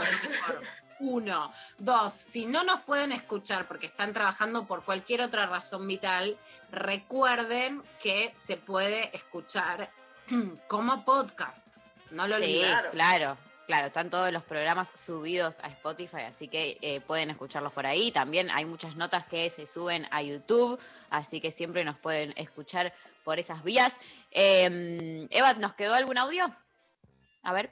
Dale, rebor. Dale, que estoy re manija. Dale, dale. Dale, que fuimos, fuimos los primeros suma la escaloneta. Escaló. Escaló. La escaloneta. Yo nunca eh, vi a todo el mundo diciendo eso y no sé si estoy afuera de como un como, como algo. Eh, pero bueno, debe tener que ver con Scaloni, doy por sentado, así que eh, que viva el fútbol, gente. Les eh, quieren que mm, les leo un- unos mensajitos y vamos a la pausa. Eh, por Instagram nos dicen. Eh, Nahuel dice sí, siempre y cuando haya calentura de ambas partes, no hay razón lógica para esperar otro momento. Me gusta la bueno, lógica. Meta la, mete la lógica. Siempre Eh, consentimiento, eso ya es una ABC. Obvio. El obvio. consentimiento Totalmente. No lo, no lo tenemos que decir. Es No, no, por supuesto. Y en cada momento de la situación, subiste al departamento y no te gustó como te tocaba lo que te pedía, te vas. El consentimiento es en sí. cada pasito. Eso ya lo damos por sentado, por supuesto. Clarísimo. Eh, de acá también dicen, sí, mira si te encanta y cuando lo conoces en la cama es un garrón, te querés matar. Eh, también nos dicen, sí, si no me gusta el sexo con esa persona, ¿para qué quiero una segunda cita? Me gusta esto de pensar como, claro, que es un filtro, como de si no cogiste, el- bueno, hay que ver, cada uno lo usa como quiere. Eh, acá también nos mandan lo que una tenga ganas. Si es un X de una aplicación, mejor esperar por seguridad de que no sea un femicida. Bueno, ven, esto se ve que es un código compartido, yo no lo pienso. Bueno, hay que De algún tener cuidado. de algún Sí, lado lo Flora. tengo. Bueno, yo, Flora, por el corta ejemplo, siempre te a dice que no. Así desconocidas, yo tengo miedo. Tengo miedo, por ejemplo. Sí, O sea, Flora de Corta siempre te dice que te roban los órganos. Por Un supuesto montón. son mitos, pero bueno, voy a admitirlo, por ejemplo, cuando yo hablo de un circuito de varones, no te sale bien tampoco, ¿eh? no se crean chicas, no vienen con garantía de nada, pero Claro. relativamente conocidos. App de citas es otro cantar también, voy a decir, porque ahí me dan vuelta el voto también. App de citas es como, bueno, tomate un café. A mí, voy a decir una cosa, voy a confesar algo, me deserotiza. Yo nunca estuve en app de citas, Tinder, Happen, todo eso, también por razones personales que, le- que el riesgo me da miedo, ¿no? Y en determinadas situaciones familiares. Pero me dicen mucho, vas y tomas un café. Uh, o sea, hay que escucharlo y ni siquiera hay premio. Claro. Escuchar horas a tipos contándote los problemas gratis. No, Uh, pero mira si eh, eh, Bea es buena onda y enganchaste, te quedaste hablando y, y te Y cautivó un café algo llevó a de otra eso. cosa. Y mira cómo Como siempre me das vuelta y te doy la razón. pero les, les confieso que me cuesta la idea de andar a tomar un café con muchos tipos. No, no, eso no me obvio, obvio. Y, y quisiera aclarar algo sobre esto que mucha gente dice, bueno, fíjate que es un filtro, si garcha bien, garcha mal, no sé qué. Sacamos eso, porque bien y mal como no existe. Sí existe si es egoísta, si no le importa lo que vos... digo, bien o mal vamos aprendiendo juntos en ese Sí, camino. no es rendimiento, Como- por lo menos no es la- la rendimiento, mía, si pero... otra la tiene, bueno, no se la puedo... Pero sí es escucha, es ver cómo la está pasando la otra persona, es divertirte, es entregarte, ¿no? También, ¿no? No esto de, bueno, ahora te agarro la cabecita y ven y baja, ya sé dónde queda el camino. Claro. Muy bien, muy bien, a mí a veces me clarísimo. gusta perderme y que me guíen. Apa. Sí. Bueno, bueno, son dos cosas distintas. Eva está desesperada, nos quiere Eva está desesperada, vamos sigo- a- Estoy Eva. Oh, tenemos, hoy tenemos Mira una lo que pasa. Full Hoy tiro todo el lunes. Podemos estar hablando todo el lunes de esto. Eh, ahí vamos a la pausa a escuchar a Virus, Mirada Speed.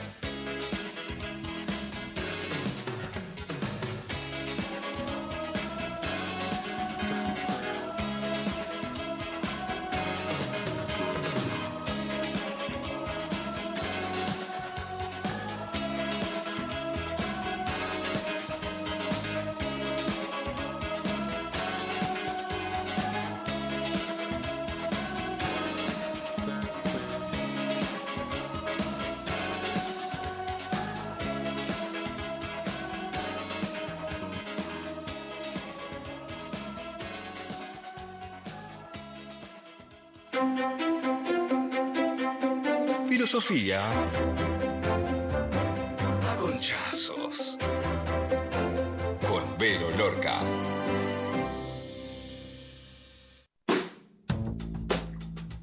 La frase del día de hoy es la libertad está en ser dueños, dueñas de la propia vida.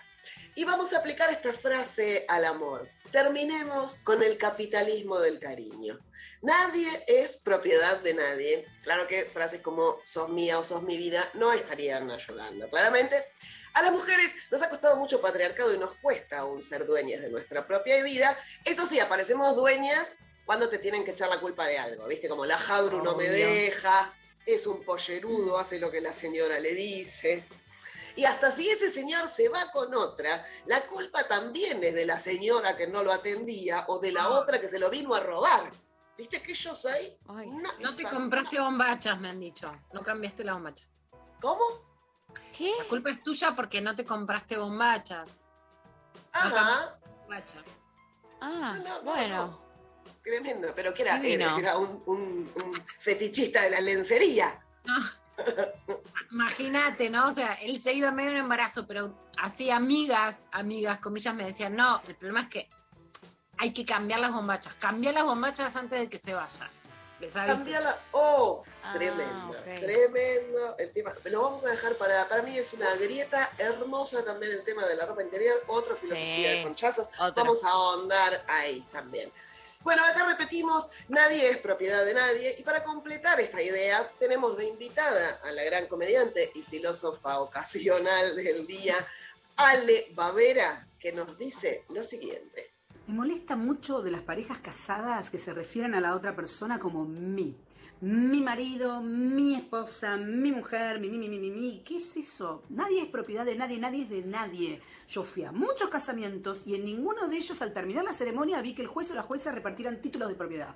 Lo que repartían era una libretita roja que después no sé para qué carajo se usa, si se anota las veces que se coge o si hay que ano- comprar tomate, no lo tengo claro. Porque si fuera una cuestión de propiedad, sería mucho más sencillo todo. En vez de ir al registro civil, al, CGP, se iría al registro de la propiedad matrimonial, por ejemplo. Como cuando compras o vendes un auto, bueno, más o menos. Entonces, en vez de pedir el libre de deuda de patentes, ahí tendrías que pedir, la- no sé, las vacunas completas, certificado. En vez de pedir eh, libre de deuda de multas, eh, pedirías certificación del veraz. Y en lugar de la verificación técnica, ahí pedís un certificado psicofísico, incluyendo bucal, porque te digo que no te conviene tener un Raúl con dolor de muelas en tu casa, es una pesadilla. Sería más sencillo, firmás el 08, los papeles, no sé qué, ya está, listo, ahí tenés propiedad. ¿Ves? Es muy distinto. Y esto me recuerda a una frase de Sting, el cantante, que decía, si amas a alguien, déjalo libre. Si vuelve, es tuyo. Si no vuelve, nunca lo fue. Mira, Sting, yo no sé si te perdiste la primera parte, pero yo vine diciendo esto de que no es propiedad, así que esto está clarísimo. Pero voy a tomar una inspiración de tu frase, Sting. Esto de déjalo libre me encantó. Y lo que voy a proponer es que dejes libre a tu Raúl. ¿Cómo sería? Te preguntarás. Ale, ¿cómo hago? Propongo una suelta masiva de Raúles. Tomas a tu Raúl y lo llevas a más o menos 5 kilómetros de tu casa. ¿sí? Lo dejas ahí con el barbijo, la campera, una botellita de agua, sin celular, sin tarjeta sube. Si Raúl vuelve, bien por ese Raúl, quédatelo. Ese Raúl te conviene, está bien orientado en tiempo y espacio. Si Raúl no vuelve, te sacaste un plomo de encima. El chabón no sabía ni volver a casa solito estando a 50 cuadras. Así que bueno, cualquier duda, preguntale a Steam. Hermosa eh, Ale Bavera con su consejo de suelta de Raúl. La pueden seguir. Le mandamos un beso enorme, la pueden seguir en redes como arroba aleli o arroba alebavera según la red. Y vamos a cerrar entonces este Filosofía con Chazos con la frase de seamos libres, que lo demás no importa nada. ¡Arriba! Grosa, gracias, Vero, eh, por este filosofía conchazo. Quiero decirles que tengo. Está en las bocas de urna. Está. ¡Oh! eh, y se viene picante, así que si les parece, escuchamos un temita y volvemos para cerrar el programa y ver eh, los resultados de la grita del día de la fecha. Nos vamos a la pausa escuchando a los Ilia Curiaquen de Valderrama haciendo Funky Futurista y volvemos para cerrar lo intempestivo.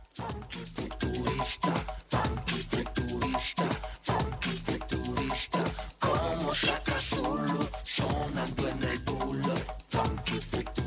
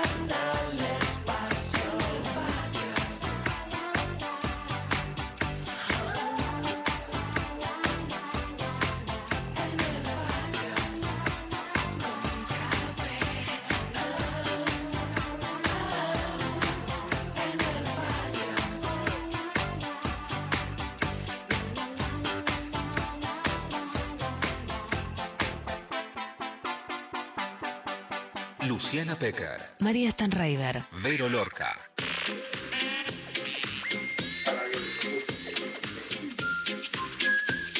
¿Estamos?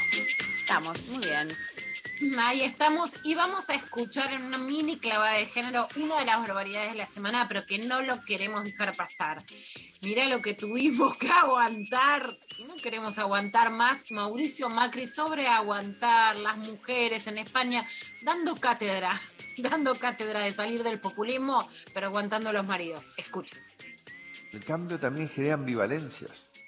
Entonces, el mismo- la misma persona, como somos los seres humanos, que dice, yo quiero cambiar, y cuando llega el último momento, es, es como, y me tiro al agua, no me tiro, estará fría, estará caliente, perderé o no perderé, o sea, eh, hasta cuántas veces nos hemos salvado que nuestra mujer nos dice no lo aguanto más, lo, lo- lo voy a tirar por la ventana y después dice si no consigo algo mejor, ¿viste? entonces se quedan aguantándonos más tiempo. Entonces digo, Eh, Lo dijo sin ponerse colorado, arrancamos así, ¿no? Como. Sin ponerse colorado, lo- tengo un gran problema que viste que nosotras creemos que los demás tienen acento y que me divierte mucho mi amiga Catalina Ruiz Navarro eh, burlando el tono argentino, pero que crean que es así de cheto el tono argentino en España me problematiza, me traumatiza. Uno. Y además- Dos. Perdón, vo- voy a No, ir a la. Dos, lo que quiere decir es que los argentinos votamos el cambio, pero que después no nos animamos, como que el agua estaba fría. No, no es que no nos animamos, no nos Claro. gustó, no nos gustó, no era lo que queríamos. Tres, nos salvamos porque las mujeres nos aguantan. No, no se salven, las mujeres no aguantan, eligen, a veces puede ser, por supuesto, que en una pareja se soportan cosas que no te gustan, se bancan, que hay negociación, que hay conciliación, que hay acuerdos, que hay una parte de sacrificio en sostener cualquier cosa, una política o un matrimonio. Ahora, la idea de las mujeres aguantan es la idea por la cual las mujeres se someten a la violencia. No aguantamos nada ni queremos aguantar. Tuyo, Vero. No, no, que además vos lo escuchás hablar y cuando dice estamos viendo si la pileta, si el agua está fría o caliente, vos te lo imaginas al borde de la pileta en la reposera, ¿no? Porque por algo se le ha llamado domador de reposera y el tipo pensando, Total. me tiro a la pileta, no me tiro a la pileta, el agua está fría, el agua está caliente, no sé, va metiendo el piecito, ¿viste? Como que ya toda la imagen es tremenda. No, no, y por supuesto después de, lo aguantan, o si no, lo siguen aguantando porque no hay nada mejor en el mercado, no, si no voy a conseguir algo mejor, mirá, no te estaría pasando, negrito. Hay muchas cosas mejores en el mercado, te juro. si no lo Incluso quedarse nada, sola. pero no te ¡Quedarse sola! Claro. Hay unos vibradores. Eso, hay niveles, hay niveles. Si vos decís, bueno, me gusta estar en pareja, me quedo acá, ok.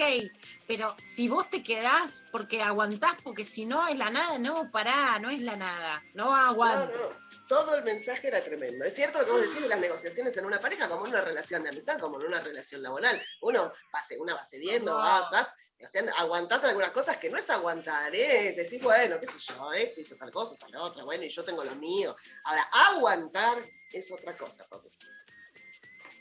Bueno, eh, me, me liquidó, la verdad.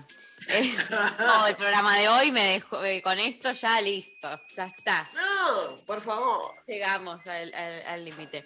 Eh, bueno, se terminó el programa. Quiero avisarles que son mis 56, así que mm, quiero contarles que la boca de urna dice lo siguiente. En Instagram, un 75% dijo que sí y un 25% dijo que no. Y en eh, Twitter, un 71% dijo que sí y un 29% dice que no. Así que eh, muy similar. Sin embargo, OJ, que en Twitter un 4% más de gente hacia el no. No sé si hay tanta Ah, no diferencia. sé. Tenés que meterlo ¿Ves en que tu los, test. anti- los de derecha están tomando Twitter. tenemos, tenemos trolls, decís, eh, en, en- infiltrados, puede ser. Eh, pero bueno, básicamente hubo una eh, gran... eh, no, creo que más o menos estamos todos opinando lo mismo en la grieta del día de hoy, más allá de algunas cuestiones individuales. Mm, Salió bien. Así que mm, gracias, Vero, por esta grieta. Volveremos el lunes que viene con más. Claro que sí. Gracias, eh, Maxi Berenice, por la operación técnica en el día de la fecha, Lali Rombolá, Sofi Corner, gracias Eva, que está ahí en el estudio. Un beso enorme. También le mandamos un abrazo a Pablo González, como siempre. Eh, Lula Vero, nos vemos el lunes. Bueno, a Vero el lunes que viene, a Lula te veo mañana. Adiós. Un Mua. placer como siempre. ¿Se puede ser feliz los lunes? Se puede. Se puede, sí, se puede. Sí, se puede. Hay que reapropiarse de ese canto, la verdad, también, Claro que porque ya está, ya está. Bueno, eh, nos vamos eh, escuchando a vos haciendo que se mejoren. Temón para cerrar lo intempestivo del día de la fecha. Nos reencontramos mañana. Gracias a todos. Adiós.